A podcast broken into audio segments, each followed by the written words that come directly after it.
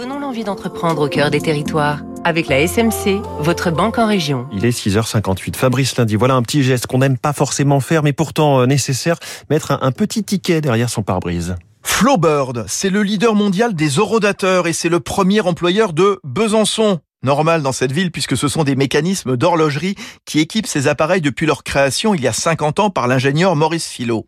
Flowbird, anciennement Parkeon, en a déjà installé dans le monde 400 000. Il est présent dans 4500 villes de 80 pays.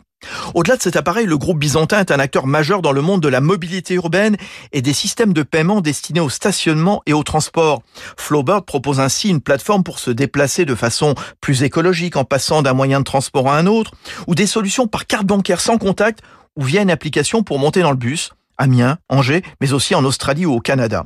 Même le traditionnel horodateur se modernise. Il en sort 16 000 chaque année de Besançon, avec de plus en plus de tech, Bertrand Barthélémy, son président. L'horodateur, en fait, est devenu un kiosque euh, multiservice. Donc, ça permet évidemment de gérer votre stationnement, mais ça permet aussi d'acheter votre ticket de bus, de correspondre avec la, la, mairie, donc de recevoir des informations locales et même maintenant de capter des données de pollution, en particulier les particules fines ou le bruit ou la température.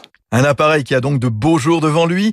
70% des transactions se font encore avec des pièces et Flowbird en est convaincu. Plus on met de moyens de paiement à disposition, en monnaie ou en digital, moins il y a de fraude. C'était Territoire d'excellence sur